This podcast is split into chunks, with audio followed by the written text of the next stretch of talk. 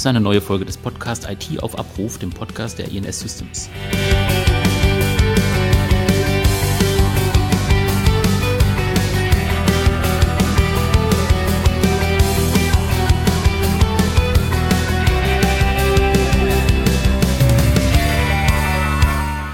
Wir sprechen heute über die Ausbildungsmöglichkeiten im IT-Umfeld und gucken uns genauer die Ausbildung zum Fachinformatiker an.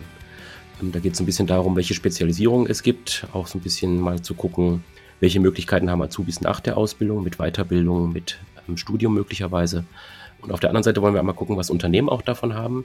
Ähm, dazu spreche ich auch mit beiden Seiten heute. Also wir haben von beiden Seiten auch Gäste hier, Azubis und auch Arbeitgeber. Und dazu begrüße ich am Anfang mal den Knut Krumlacker. Er ist Geschäftsführer bei der INS Systems. Hallo, Herr Krumlacker. Hallo, Herr Braun. Grüße Sie. Äh, ja, ich habe es gerade schon gesagt, INS Systems, ähm, Sie bilden ja auch aus. Ähm, Sie verantworten den Bereich Personal.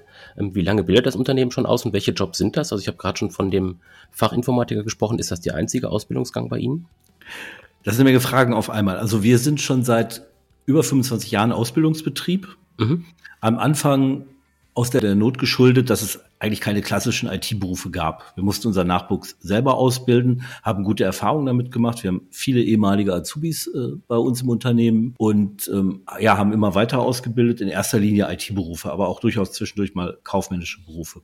Aktuell bilden wir drei Berufe aus. Das ist zum einen der Fachinformatiker für Systemintegration. Davon habe ich auch zwei mitgebracht, den Herrn von Gerlach und den Herrn Tupek. Wir bilden Fachinformatiker für Anwendungsentwicklung aus, also letztes Endes Programmierer. Da haben wir heute auch einen Vertreter, der das zumindest mal bei uns gelernt hat, heute aber was ganz anderes macht, ganz spannende Geschichte, den Thomas Glaser. Und wir bilden Kaufleute aus, und zwar den Kaufmann für IT-Systemmanagement.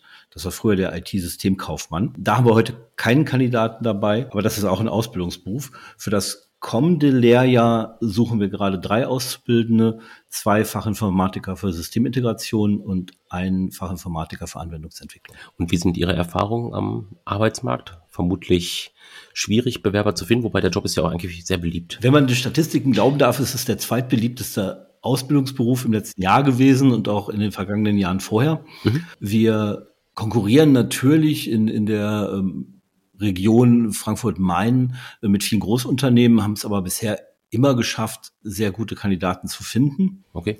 Was es für uns ein bisschen herausfordernd macht, wir suchen sehr spezielle Kandidaten mit einem zumindest gewissen Vorkenntnissen, weil wir jetzt keine große Ausbildungsabteilung haben, sondern die Mitarbeiter extrem praxisnahen operativen Teams ausbilden. Das hat Vorteile, hat aber auch Nachteile, weil wir können nicht bei Null anfangen. Insofern suchen wir schon die Kandidaten, die sich vorher ein bisschen mit Informatik oder Computern auskennen oder ausprobiert haben. Äh, jetzt haben Sie gerade schon gesagt, wir haben ja auch ein paar Gäste hier. Ähm, die können wir vielleicht mal ins Gespräch dazu holen. Ähm, Sie haben gerade von dem Herrn Glaser gesprochen, da liegt die Ausbildung schon ein bisschen zurück. Ähm, können Sie da ein bisschen was zu sagen? Schönen guten Tag, ja.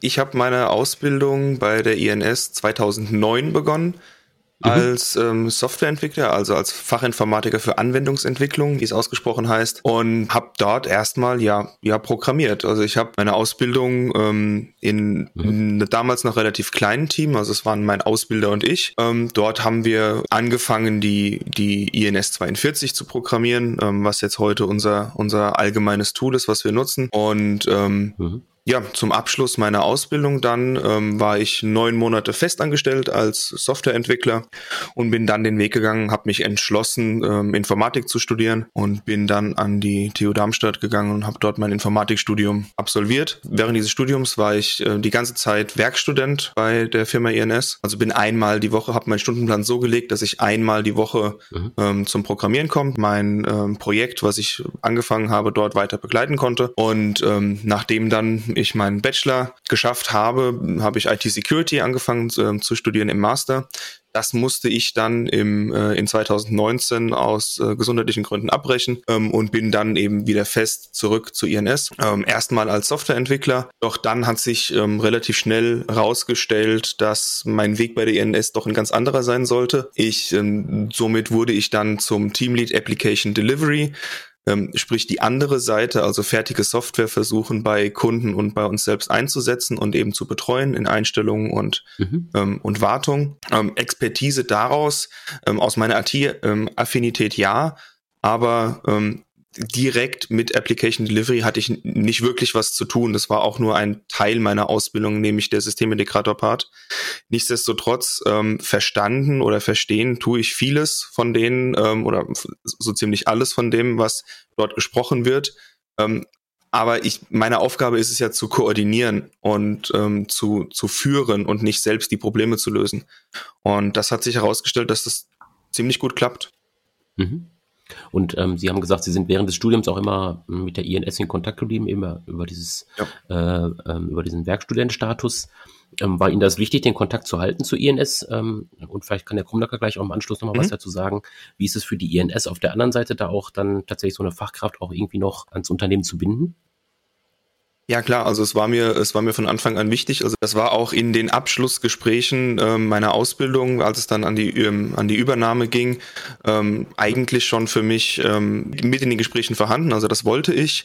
Ähm, ich wollte studieren und eben auch ähm, bei der Firma bleiben. Natürlich zum einen der finanzielle Aspekt. Mhm, klar. klar ist es ähm, als äh, als Student ohne feste Einnahmequelle relativ schwierig das, das war da dabei, aber nichtsdestotrotz hat mir das Arbeiten und das Programmieren bei der Firma INS so gut gefallen, dass ich, dass ich auch weiterhin dort, dort bleiben wollte. Also ich wollte mich nicht umorientieren, sondern ich wollte mein, mein Wissen vertiefen und trotzdem weiterhin bei der Firma bleiben, ja. Mhm. Und für uns war es, um da direkt auf Ihre Frage einzugehen, mhm. natürlich eine super Chance. Wir bilden nicht für den Markt aus, wir bilden für uns aus.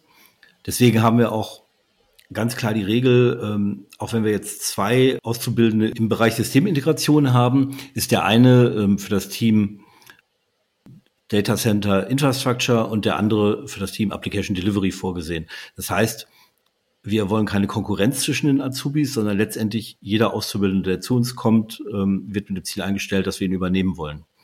Und wenn danach, nach Abschluss seiner Ausbildung der Mitarbeiter sich weiterentwickeln möchte, haben wir natürlich ein hohes Interesse daran, weil wir die Mitarbeiter langfristig äh, binden wollen.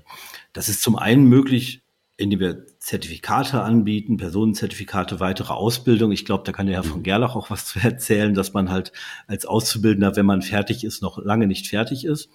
Und zum anderen, wenn jemand wie Herr Glaser sagt, ich möchte noch weiter studieren, möchte mich spezialisieren, möchte einen Bachelor machen, Master machen, dann können wir darüber reden. Und der Herr Glaser war für uns natürlich ein Glücksfall, weil wir dann, als er als, als Anwendungsentwickler fertig war, hat er, hat er studiert, hat viel mehr gelernt. Und als er zurückkam, hatten wir eine Vakanz als Führungskraft, haben gesagt, das hat er doch gelernt. Und ähm, er kann das, wir kennen ihn sehr gut, sehr langjährig, wir trauen ihm das zu.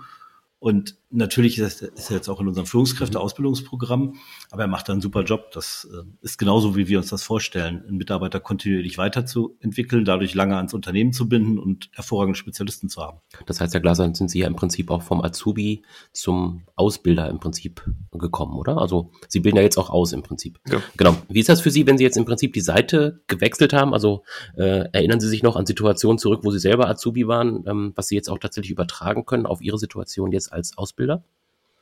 Ja, natürlich. Also ich kann, ähm, ich kann viele, viele Situationen oder ähm, Abläufe, wie es jetzt bei der INS sind, nachvollziehen, auch von der auszubildenden Seite. Mhm. Nichtsdestotrotz ähm, hat sich die Ausbildung ähm, stark bei uns verändert. Also ähm, in den letzten Jahren, und das finde ich, finde ich sehr gut, ist äh, viel mehr Struktur reingekommen und viel mehr zielgerichteter auf die Ansprüche der, der ähm, IHK. Mhm ähm, eingegangen werden kann. Also zu meiner Zeit ähm, war das sehr noch praxisnaher, als es jetzt ist. Mhm. Ähm, ich habe mich da auch sehr mit eingebracht in, in das, was die, was die Berufsschule letztendlich dann brauchte. Und ähm, das hat sich wirklich verbessert. Also da haben wir jetzt, ähm, da haben wir viel strukturierter, viel, wir haben einen Onboarding-Plan, der ähm, sehr strukturiert durchgeht. Das funktioniert ziemlich gut und äh, auch das zu sehen freut mich natürlich, dass ich jetzt als selbst aus ähm, als Betreuer eines Auszubildenden diese Rahmenbedingungen mir nicht selbst erarbeiten muss, sondern die wir eben fest in einem Plan haben, der immer wieder verbessert wird, immer wieder ge genutzt wird. Klar, natürlich. Mhm. Und wir haben ja auch einen äh, Auszubildenden hier, der mit Ihnen zusammengearbeitet hat. Der Herr von Gerlach ist äh, hier. Ähm, vielleicht können Sie ein bisschen was zu Ihrer äh, Position sagen, auch was Sie gemacht haben bei der INS in der Ausbildung und wie so der aktuelle Stand ist. Ja, äh, hallo erstmal. Ähm, hallo. Das kann ich gerne. Ich habe eigentlich ursprünglich gar nicht als waschechter ITler angefangen, sondern Ich habe die eben genannte kaufmännische Ausbildung eigentlich am Anfang angestrebt, mhm. habe aber dann ziemlich schnell gemerkt, dass das nicht so für mich ist, weil es wurde ja schon davon gesprochen, dass die Teams sehr praxisnah arbeiten und das hat mich dann so sehr gereizt, dass ich dann auch im ersten Jahr direkt schon kommuniziert habe, dass ich gern die, die Ausbildung wechseln möchte. Mhm. Oder den, den, den Fachbereich und habe mich dann für den Fachinformatiker für Systemintegration entschieden. Und das war auch auf jeden Fall die richtige Entscheidung. Ich bin dann ähm, zu meinem Mentor gekommen ins ähm, Netzwerk- und Security-Team. Mhm. Ähm, und das fand ich auch sehr gut. Also die, Anspr äh, die Aufgaben dort sind, sind sehr anspruchsvoll und auch ähm, komplex und stelle mich eigentlich immer vor neue Herausforderungen. Und das finde ich sehr gut. Mhm. Ähm, auch auch das, das Lernen, was wir eben schon angesprochen haben, das hört eigentlich nie auf. Also ich persönlich muss jetzt sagen, dass ich mit dem, was ich von der Berufsschule als Input bekommen habe, nicht sehr zufrieden war. Mhm. Ähm, die hat, also das war natürlich auch eine besondere Situation mit Corona gerade in der Ausbildung. Ähm, aber da musste ich persönlich für mich viel nacharbeiten, auch wenn ich kein schlechter Schüler in der Berufsschule oder sowas war. Ich habe ja die mhm. Ausbildung verkürzt. Mhm. Aber ich fand das trotzdem ähm, von der Berufsschule her noch nicht so auf, auf dem Stand, was eine IHK jetzt doch letzten Endes fordert. Ja. Mhm. Aber prinzipiell äh, würde ich, würde ich sagen, als, als mhm. ITler hat man nie ausgelernt. Ähm, ich erwische mich auch oft, ne, wenn wir irgendwelche Themen besprechen, dass ich dann mal schnell nebenbei Google aufmache, ja. weil man halt einfach noch nicht alles wissen kann. Und auch jetzt natürlich noch ähm, nach der Ausbildung das, das Lernen los und weitergeht, weil man natürlich auch mehr Verantwortung bekommt und Stück für Stück einfach immer tiefer in dieses mhm. operative Leben, sag ich mal, reingezogen wird und somit auch ähm, dann auf, auf völlig neue Sachverhalte stößt und somit man täglich sich eigentlich neu orientieren muss und, und schauen muss, wie man die mhm. Probleme löst. Das heißt, von wann bis wann lief Ihre Ausbildung? Von 2019 war das, glaube ich, auch, als ich angefangen habe, bis jetzt mhm. im Januar. Da bin ich fertig geworden. Am 15. Januar war mein erster Arbeitstag und seitdem bin ich mhm. halt auch fester Bestandteil immer noch im, im Network and Security Team bei uns und das, da bin ich auch gerne. Mhm. Äh, jetzt hatten Sie ja gerade, Herr Krumnacker, schon davon gesprochen, ähm, es geht dann vielleicht ähm, auf ähm, Motivationsseite weiter mit Weiterbildung, mit Zertifikaten. Welche Potenziale gibt es da auf INS-Seite? Was können Sie da anbieten oder was ist auch aus Ihrer Perspektive sinnvoll dann auch anzubieten?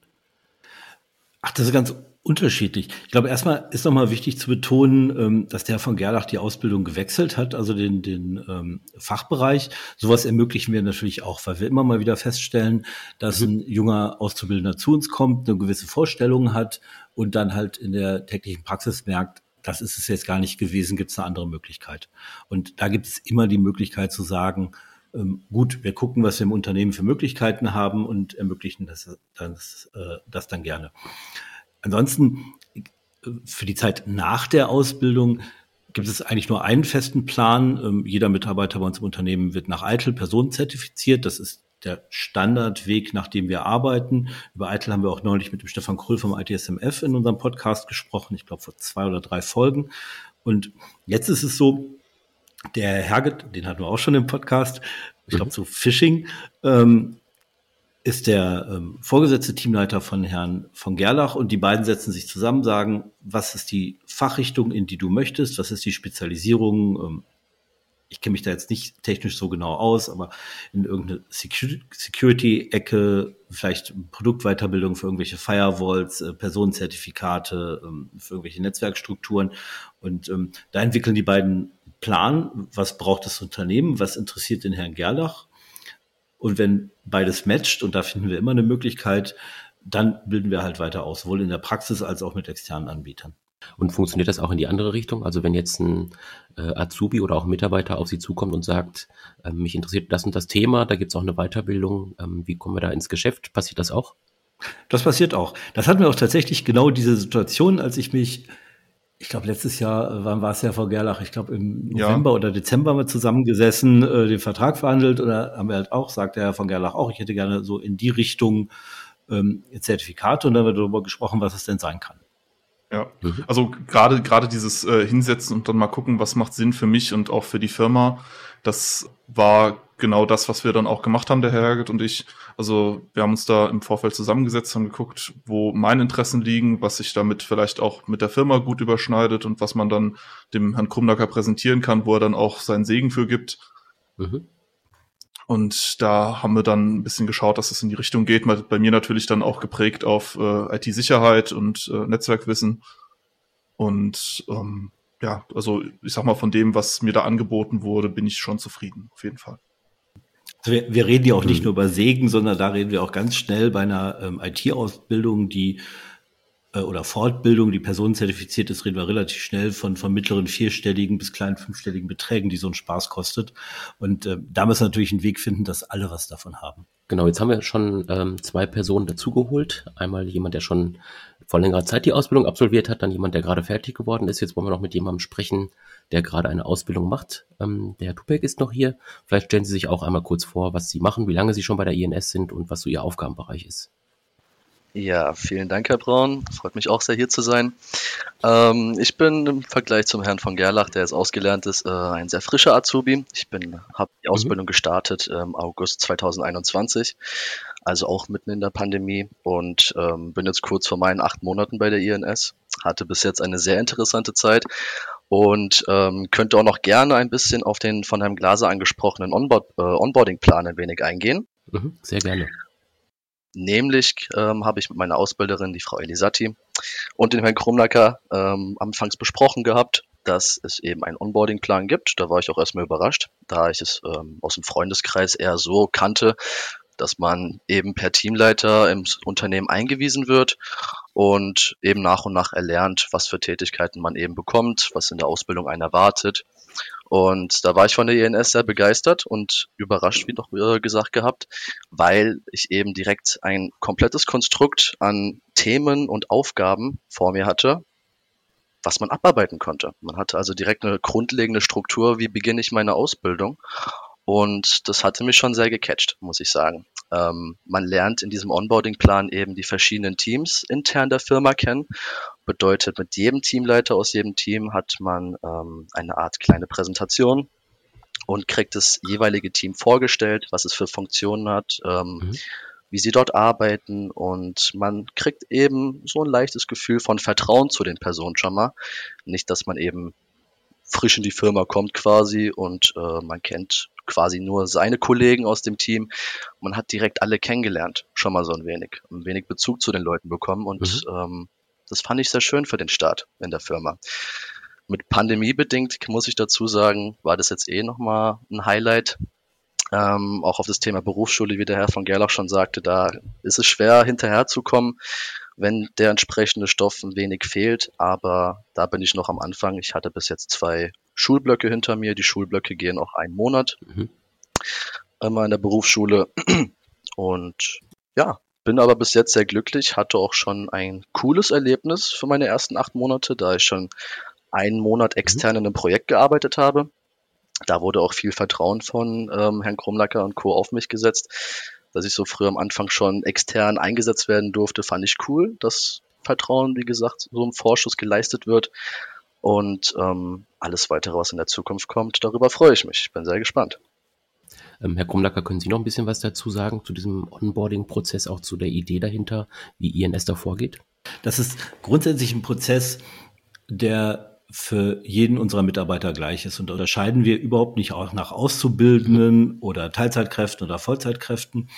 Es gibt einen fertigen Plan, der halt, wie Herr Tupek das schon richtig erzählt hat, zum einen durch alle Bereiche geht und ansonsten auch die wichtigen anderen Themen, also administrative Themen, ähm, Stundenbuchung, was so für unsere Verwaltung wichtig ist, äh, bespricht. Es gibt aber auch einen Blog Datenschutz, es gibt einen Blog Informationssicherheit, es gibt einen Blog Qualitätsmanagement.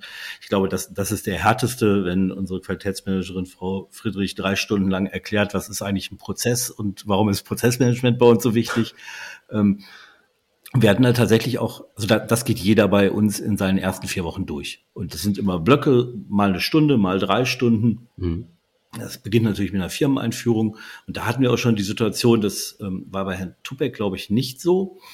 Aber bei dem Azubi-Jahrgang davor hatten wir einen Key Account Manager, der gerade aus dem Konzern kam, in diesem Onboarding sitzen, zusammen mit einem neuen Mitarbeiter für den Service Desk und zwei Auszubildenden. Das, das war schon so ein bisschen skurril, weil die Ebene völlig unterschiedlich war, aber letztendlich müssen mhm. alle die gleiche Basis haben. Also geht auch alle da durch und da entwickeln wir auch nichts besonders für unsere Azubis, sondern wir behandeln sie so wie jeden anderen, den wir einstellen. Und es ist dann natürlich die Herausforderung für unsere Teamleiter, einem Azubi das vielleicht noch genauer zu erklären, weil es teilweise natürlich schon ein hohes Niveau hat, auch wenn wir versuchen, darauf einzugehen, aber sagen dann auch immer, und da steht dann auch jeder, der diese Onboarding-Schulung durchführt, äh, zur Verfügung, ähm, wo wir anbieten, kommen Sie doch nochmal auf uns zu, wenn Sie was nicht verstanden haben, dann schulen wir es halt nochmal nach, erklären es oder erklären die Hintergründe. Weil ich sag mal, einem erfahrenen Informatiker, den ich in so einen Prozess reinsetze, der kann das schon ganz gut einordnen. Und für einen Azubi ist es vielleicht noch neu. Auf der anderen Seite ist es auch, ähm, wenn wir neue Verwaltungskräfte einstellen, für die natürlich auch ganz schön hart, weil die verstehen halt auch nicht zwingend, ähm, was ihnen da gerade von unserem Netzwerk- und Security-Team erzählt wird. Ja, bevor es bei der INS dann losgeht mit dem, mit der Ausbildung, mit dem Job, ähm, steht ja der Bewerbungsprozess. Herr Topek, vielleicht können Sie da noch ein bisschen was zu erzählen. Wie sind Sie auf INS aufmerksam geworden und wie war dann auch tatsächlich dieser Bewerbungsprozess? Tatsächlich äh, wäre ich eigentlich erst äh, in eine andere Firma gegangen, beziehungsweise hatte mich parallel auch mhm. beworben gehabt, da das pandemiebedingt Klar. ein wenig schwieriger war, habe aber alle meine Plätze über die mhm. ähm, Bundesagentur für Arbeit ähm, gefunden gehabt und mhm. ähm, muss sagen, ich hatte jetzt mehrere Gespräche gehabt, auch in dem Fachbereich und ähm, ich hatte das Bewerbungsgespräch, daran erinnere ich mich immer noch, wie als wäre es gestern gewesen. Hatte ich den Herrn Krumnacker vor mir sitzen, ähm, den Peter Schneider-Lodorf, das ist mein Teamleiter aus dem Team DC Infrastructure. Und ja, es hat direkt zwischenmenschlich äh, war das sehr schön. Ich meine, man wurde da nicht wie steif und stumpf aufgenommen. Man wurde, wurde ausgefragt über diverse Themen, was man gemacht hat, über den Werdegang. Es kam auch zu Gesprächen und das fand ich sehr schön mhm. dass man sich da auf der Ebene schon ein bisschen kennengelernt hat. Na klar, Bewerbungsunterlagen habe ich alle schön vorbereitet, wie es sich gehört. Und ähm, mhm. man konnte eben schon mal besser einen Eindruck von dem Gesamten eben haben nach dem Gespräch, äh, wie bei anderen Bewerbungsgesprächen, fand ich. Und ja, nach dem Bewerbungsprozess, nach dem ersten Gespräch, kam es dann nochmal zu einem Gespräch, wo das glückliche Ja verkündet wurde, dass sie mich dann doch gerne haben wollen, auch in der Kürze der Zeit. Und ja, ich hatte mich gefreut. Es war sehr kurzfristig, wie der äh, Herr Krumnacker schon mal erwähnt hatte. Aber das zeigt eben, wie flexibel diese Firma ist. Und da bin ich sehr stolz darauf, ein Teil von zu sein. Dankeschön, Herr, Herr Tobeck. Ähm, wie war das bei den anderen beiden, Herr von Gerlach ähm, oder Herr Glaser? Ähm, können Sie noch was aus Ihrem Bewerbungsprozess ähm, berichten? Ja, ich kann da gern meinen Hut mit in den Ring schmeißen. Mhm. Wir, also ich habe natürlich auch bei, bei mehreren Firmen vorgesprochen, ähm, aber mhm. die INS hat da wirklich rausgestochen, weil ich hatte dann so Dinge, wo ich mir dachte, oh Gott, was sind das denn für Leute, die alle halt, äh, pardon, aber einen richtigen Stock im Arsch hatten, ne? Mhm. Die saß dann da stocksteif, man konnte sich nicht wirklich unterhalten, während, äh, wie der Topik das schon erwähnt hat, mhm. man wirklich auf, auf menschlicher Ebene gut schon klar kam. Ne? Es wurde mal gelacht, es wurden ein paar Witzchen gemacht, also man hat sich nicht so, nicht so wie in einem klassischen, ne, bedrückenden Bewerbungsgespräch gefühlt und ähm, auch wie man in der Firma aufgenommen wurde. Also es wurde sich Zeit für mich genommen, das war mir wichtig, äh, auch Zeit bei dem Bewerbungsgespräch. Es wurde jetzt halt nicht gesagt, hey Mensch, äh, es, es wird hier durchgehastet. Ich habe mich auch bei anderen größeren Firmen beworben, wo dann der Chef, also ich, ich, ich saß 20 Minuten mit einer Sekretärin in einem Raum, der Chef hat sich dann über eine Stunde verspätet und ich konnte ihm dann alles mhm. nochmal erzählen und dann war der auch nach ja, zehn Minuten wieder raus. Mhm. Ähm, wo ich mir dann dachte, ja, na, toll, also das das war schon. Also keine Wertschätzung. Nee, Prinzip. überhaupt nicht. Also das, ich, hm. ich habe mich halt nicht so behandelt gefühlt, als nimmt man sich Zeit für mich, ne, hört sich mal an, was, wer, wer kommt hm. da überhaupt und, und guckt halt, ne, passen wir auch richtig zusammen, weil das war halt einfach stumpf Erbsen zählen, ne, dann haben sie das gemacht, dann haben sie das gemacht und man, man hat halt nicht so wirklich den Menschen dahinter kennengelernt hm. und das war einfach so ein bisschen, ne, das, das hat nicht so gepasst, nicht zu mir und deswegen habe ich mich dann auch für, für die INS entschieden, weil die Firma halt wirklich ja, mich, mich offen empfangen hat und auch ähm, sehr, sehr viel, sehr viel Zeit sich genommen hat. Mhm. Gut, da, da, muss man ja natürlich auch vielleicht die Lanze für die Großunternehmen äh, brechen, die natürlich viel mehr Bewerber haben. Bei uns ist es schon so, wir, wir gucken uns das im Vorfeld genauer an und in den Gesprächen ist es schon so, auch für uns ist es natürlich extrem wichtig, jemanden zu finden. Deswegen ist auch immer der ähm, zukünftige Mentor und Teamleiter dabei, wenn, wenn der mir sagt, ich kann den nicht leiden, ich komme mit dem nicht klar, der hat etwas an sich, äh, was nicht passt, dann ergibt es für uns auch keinen Sinn. Und da wir nicht die Strategie haben, ich stelle drei Auszubildende ein hm. und nehme einfach nachher den Besten, sondern bei jedem Auszubildenden davon ausgehen, wenn wir ihn einstellen, werden wir ihn auch behalten. Und wenn es irgendwie funktioniert und wir haben dann eine sehr gute Quote, mhm. wir bilden da immer für uns aus, unser Unternehmen wächst langsam und insofern haben wir da auch einen äh, kontinuierlichen Zufluss an, an Personal, das wir halt einfach behalten wollen. Und äh, da probieren wir natürlich schon in den ersten beiden Gesprächen auch direkt aus. Das, das machen wir auch bei Festanstellungen. Passt der Kandidat dazu äh, in dieses Team? Passt er zu uns? Passt er zu unserem Vorgehen? Denkt er richtig? Also wir versuchen immer herauszufinden, ähm, möchte dieser Mitarbeiter lernen? Möchte er was mitgestalten? Und auf der anderen Seite ähm, ist es natürlich für den Kandidaten auch extrem wichtig, weil jemand, der jetzt sagt, ich möchte ganz starre Prozesse, ähm, ich möchte jemanden, der da mit ähm, Schlips sitzt, ähm, ich möchte einen ganz klaren, fertigen Plan haben. Das können wir als kleines Unternehmen nicht immer leisten und äh, so jemand ist dann vielleicht auch falsch bei uns. Da würde ich gerne nochmal drauf antworten, ähm, weil, aber gerade diese Mentalität, finde ich, würde ja auch für eine große Firma gut passen, weil ich finde ja, dass das Menschliche muss ja immer passen zwischen klein und groß. Und ähm, das, egal wie groß die Firma ist, ich möchte mich ja mit dem gegenüber gut verstehen. Und deswegen ähm, bin ich da auch mit so einer Mentalität rein. Ich hatte mich noch nie, sag ich mal, wirklich bei so großen Firmen beworben vorher. Aber ich finde auch, dass eine große Firma sich Zeit für ihre Auszubildenden nehmen sollte und guckt, wer da sitzt und dass man sich nicht fühlt wie einfach nur eine Nummer in der Personalakte oder in, in der Personalabteilung und da irgendeine Akte ist. Da, da gebe ich Ihnen völlig recht. Also ich kenne so ein bisschen, ich habe ja auch eine Konzernvergangenheit, ähm, das ist schon lange her, in meinem früheren Leben. Wissen Sie, wenn man ähm, auf einmal 20 Bewerber hat und die in drei Tagen irgendwie durchziehen muss, weil einfach die Teams so groß sind, dann fällt vieles hinten rüber. Aber ich gebe Ihnen natürlich völlig recht. Ähm, auch, auch da haben wir versucht, ähm, menschlich zu sein, es ist vielleicht für uns in unserer Größe ein bisschen wichtiger, aber natürlich würde ich mich auch freuen, äh, wenn das überall so funktionieren würde. Ich bin auch immer wieder überrascht, um, um nochmal auf das Onboarding zurückzukommen. Wir, wir haben es so umgesetzt, wie wir glauben, dass es richtig ist und wie ähm, unser Management, die, die das Ganze angestoßen haben, es auch aus ihrem früheren Leben kennen. Wir kommen ja alle aus ein bisschen größeren Unternehmen. Und ähm, ich bin dann immer wieder überrascht, wenn uns äh, neu eingestellte Kollegen sagen, das habe ich so noch nie erlebt. Weil es ist halt so wichtig, ähm, A, den passenden Kandidaten zu finden und ihn dann halt auch vernünftig ins Unternehmen zu bringen. Deswegen legen wir da auch so großen Wert drauf. Ja, und es ist ja auch ein Thema für die Zukunft, wenn man auf den Arbeitsmarkt guckt. Also wenn man jetzt vorher äh, die Perspektive hatte, die Unternehmen können sich die Azubis aussuchen, das dreht sich ja im Prinzip auch, ne? dass die Azubis sich einfach aussuchen können, welches Unternehmen nehme ich, weil sich das einfach äh, von der Perspektive auch gedreht hat.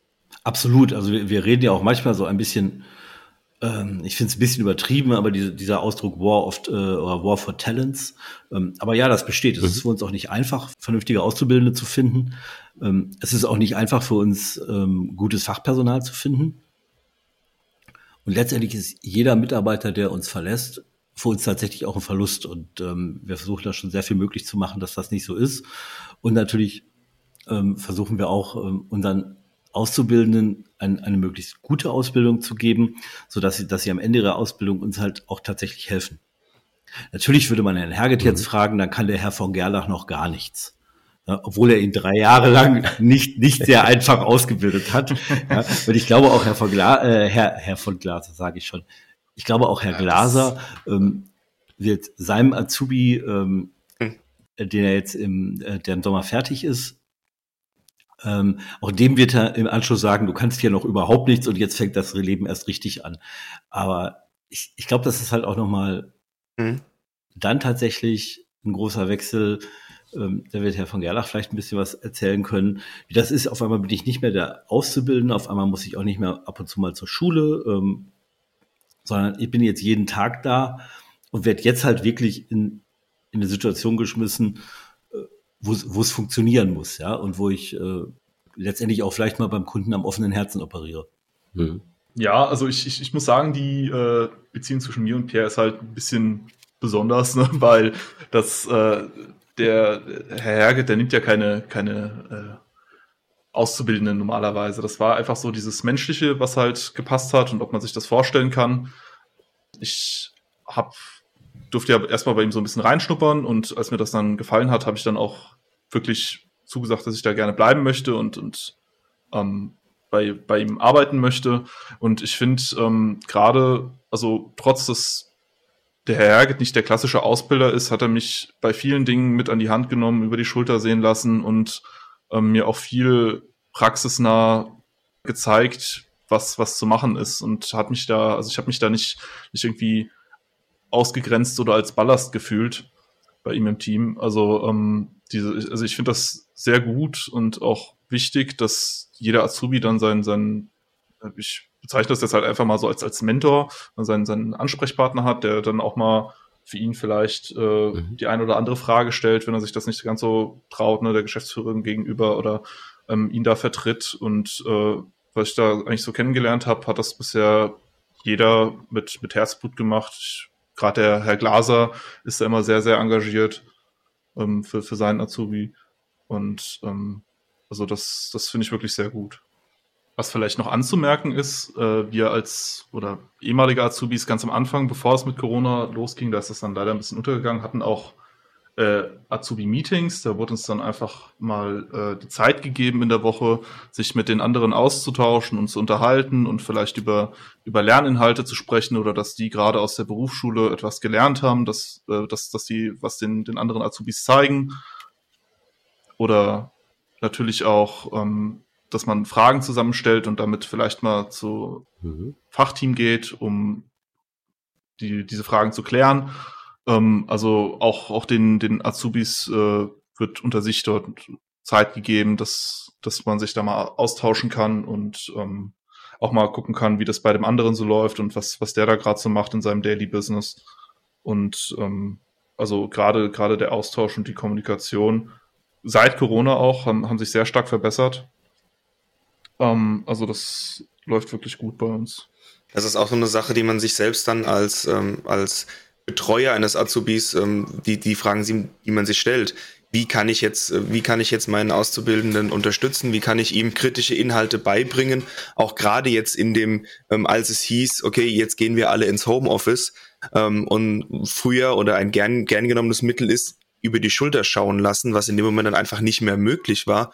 Und so haben wir uns auch zusammengesetzt und haben versucht, einen Weg zu finden, wie man das ja simulieren kann, wie man das in einer Art und Weise kompensieren kann.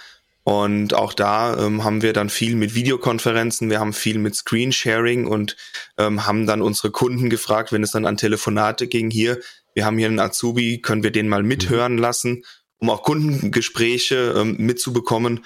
Und das, das hat, ähm, das war so ein Prozess, den wir uns auch erstmal alle aneignen mussten. Und ähm, da denke ich, haben wir uns auch sehr, sehr gut weiterentwickelt oder ich persönlich habe mich da sehr weiterentwickelt, weil einfach neue Techniken dazu gekommen sind, wie man einfach ähm, einen, einen auszubilden oder auch in der Einarbeitung eines neuen Mitarbeiters. Es ist dann natürlich auf einem anderen Niveau, aber nichtsdestotrotz ähm, mit einem Mitarbeiter, den man noch nie gesehen hat, der bisher immer nur im, im Homeoffice war, der muss ja auch in irgendeiner Art und Weise die Kunden kennenlernen und eingearbeitet werden. Und darauf kann man das ganz schön ähm, auch gut adaptieren, ja. Das stimmt. Also Corona war tatsächlich am Anfang, wir sind am, am 17. März äh, vor zwei Jahren ins Homeoffice gegangen und im Homeoffice arbeiten war für uns überhaupt kein Problem. All, alle unsere Mitarbeiter arbeiten zwei Tage die Woche im Homeoffice. Da, da gibt es eine ähm, bestehende Regelung für flexible Arbeitszeiten. Und ähm, letztendlich haben wir unsere Sachen gepackt, sind nach Hause gegangen und haben da dann halt fünf Tage gearbeitet. Das, das war überhaupt kein Problem. Wir haben dann aber sehr schnell gemerkt, ähm, neue Mitarbeiter, Azubis ähm, sind ein Problem. Und genau dann haben unsere Teamleiter angefangen, äh, ein Modell zu entwickeln, wie wir vernünftig einarbeiten können, wie wir uns vernünftig äh, kümmern können. Weil ansonsten, wenn Sie zum Beispiel im Service-Desk sitzen, dann gucken Sie halt einfach Ihrem Kollegen über die Schulter und das, das ging halt nicht mehr. Und da haben wir aber mhm. erstaunlich schnell einen guten Weg gefunden und ich glaube, ähm, da sind auch alle gut aufgehoben gewesen. Zumindest ist das, was ich als Feedback bekomme. Das war super. Ja, also ähm, gerade als, als ich die Ausbildung zum Beispiel angefangen habe, dann gab's äh, morgendliche Meetings nicht. Das ist jetzt nicht so, dass wir uns in, in Meetings ertränken, aber wir kommen regelmäßig die Woche mal zusammen in unserem Team, jetzt zum Beispiel seit Corona, und bequatschen einfach mal, was, was alles so bei uns auf der Agenda steht, wer was zu tun hat, dass, dass man auch so ein bisschen weiß, was, was macht mein Kollege überhaupt und ähm, das, das hält auch gerade so ein bisschen die, die menschlichen Kontakte warm und äh, pflegt so das Zwischenmenschliche, nicht, dass man da wie so ein Höhlenmensch in seinem dunklen Zimmer sitzt und dann mal hofft, dass jemand einen anruft.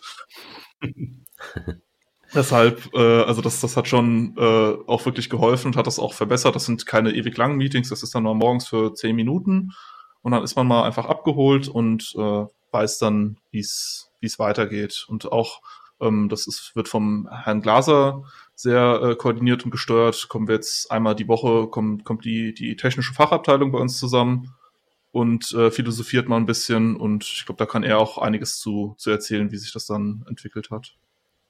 Mhm. Ja, das war, das war tatsächlich auch ähm, aus, der, aus der Not heraus. Wir hatten dann relativ schnell am Anfang diese Team-Meetings, also Team-intern, sprich Application Delivery für sich und Network und Security für sich und DC Infrastructure für sich, in die einzelnen Team-Meetings, um sich, um sich das Tagwerk am Laufen zu halten und sich auszutauschen, wer übernimmt diesen Fall, wer übernimmt diesen Fall, braucht jemand Unterstützung hier und dort. Ähm, das war für den Azubi sehr wichtig, da auch ähm, mit einbezogen zu werden, so nach dem Motto, hier, ich habe jetzt einen, einen Call mit einem Kunden, da installieren wir ein neues Betriebssystem, willst du da nicht zugucken? Das hat da wunderbar funktioniert.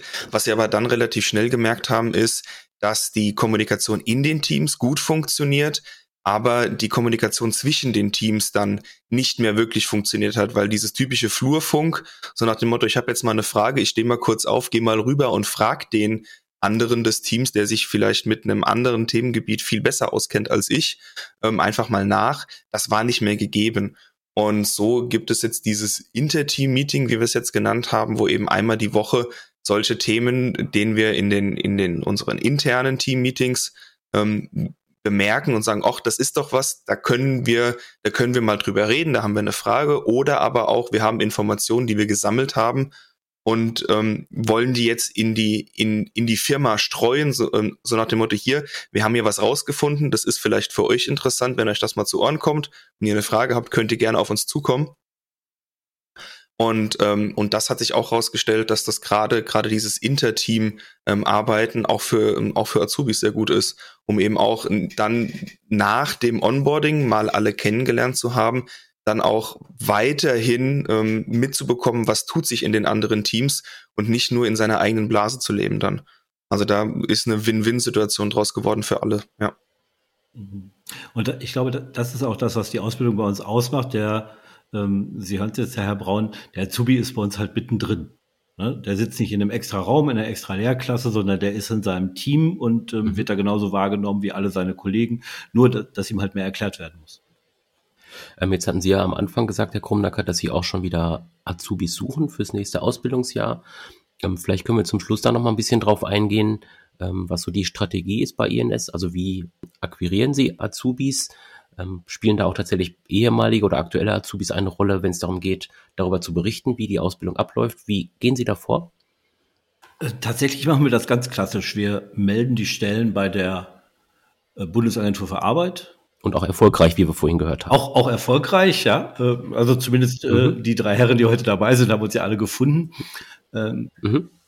Manchmal ähm, bekommen wir Empfehlungen. Das schätzen wir natürlich äh, sehr. Wenn jemand sagt, Mensch, hier ist ein junger Mensch, der möchte ausgebildet werden, der würde doch zu euch passen. Ähm, haben wir auch schon gemacht. Wir suchen in regionalen Social Media und veröffentlichen da die Stelle noch zusätzlich. Mhm. Und ja, aktuell nehmen wir einen Podcast auf, um mal so ein bisschen zu erzählen, wie das bei uns funktioniert. Aber ähm, tatsächlich gehen wir den ganz klassischen Weg, äh, screenen die Kandidaten, äh, führen viele Gespräche und ähm, haben bisher immer die richtigen gefunden. Also es ist auch so, wir besetzen die Stellen nicht um jeden Preis. Wir haben letztes Jahr eine Stelle freigelassen, weil wir keinen passenden Kandidaten gefunden haben, dann ist das halt so. Ja, also wir bilden lieber nicht aus als den falschen Aber wir geben uns sehr viel Mühe, jemanden zu finden. Also wir streuen es natürlich auch, gar keine Frage. Und äh, ich glaube, mittlerweile hat sich auch rausges äh, rumgesprochen, dass es bei uns eine gute Ausbildung gibt. Also wir werden dann auch schon mal angesprochen, ob wir jetzt eine bestimmte Stelle haben und ähm, genau, ja. Wenn wir die haben, ähm, setzen wir die halt auch natürlich gerne mit einer Empfehlung. Haben wir noch Sachen vergessen, die wir noch nicht erwähnt haben? Nee, wir können uns doch darüber freuen, dass der Herr Tupek demnächst nicht mehr der jüngste Azubi ist, sondern dass dann ein noch jüngerer da ist. Darauf freue ich mich sehr, ja. Ich bin gespannt. Mhm. Dann ist Herr Tupek nicht mehr der Kleine, wobei der Kleine in unserer Runde ist ja der Herr von Gerlach. Richtig, ja. Weil er Kopf größer als alle anderen ist. Würde man jetzt das Bild vor Augen haben, das wäre cool, ja.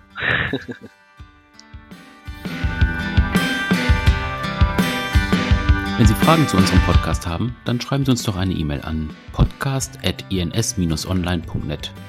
Und wenn Sie sich für eine Ausbildungsstelle oder Jobangebote der INS interessieren, finden Sie diese unter ins-online.net slash start slash karriere.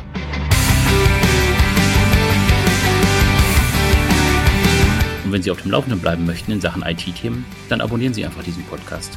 Auf allen gängigen Plattformen, die Sie so kennen, oder natürlich auch auf der Webseite ins-online.net. Bis zum nächsten Mal. Tschüss.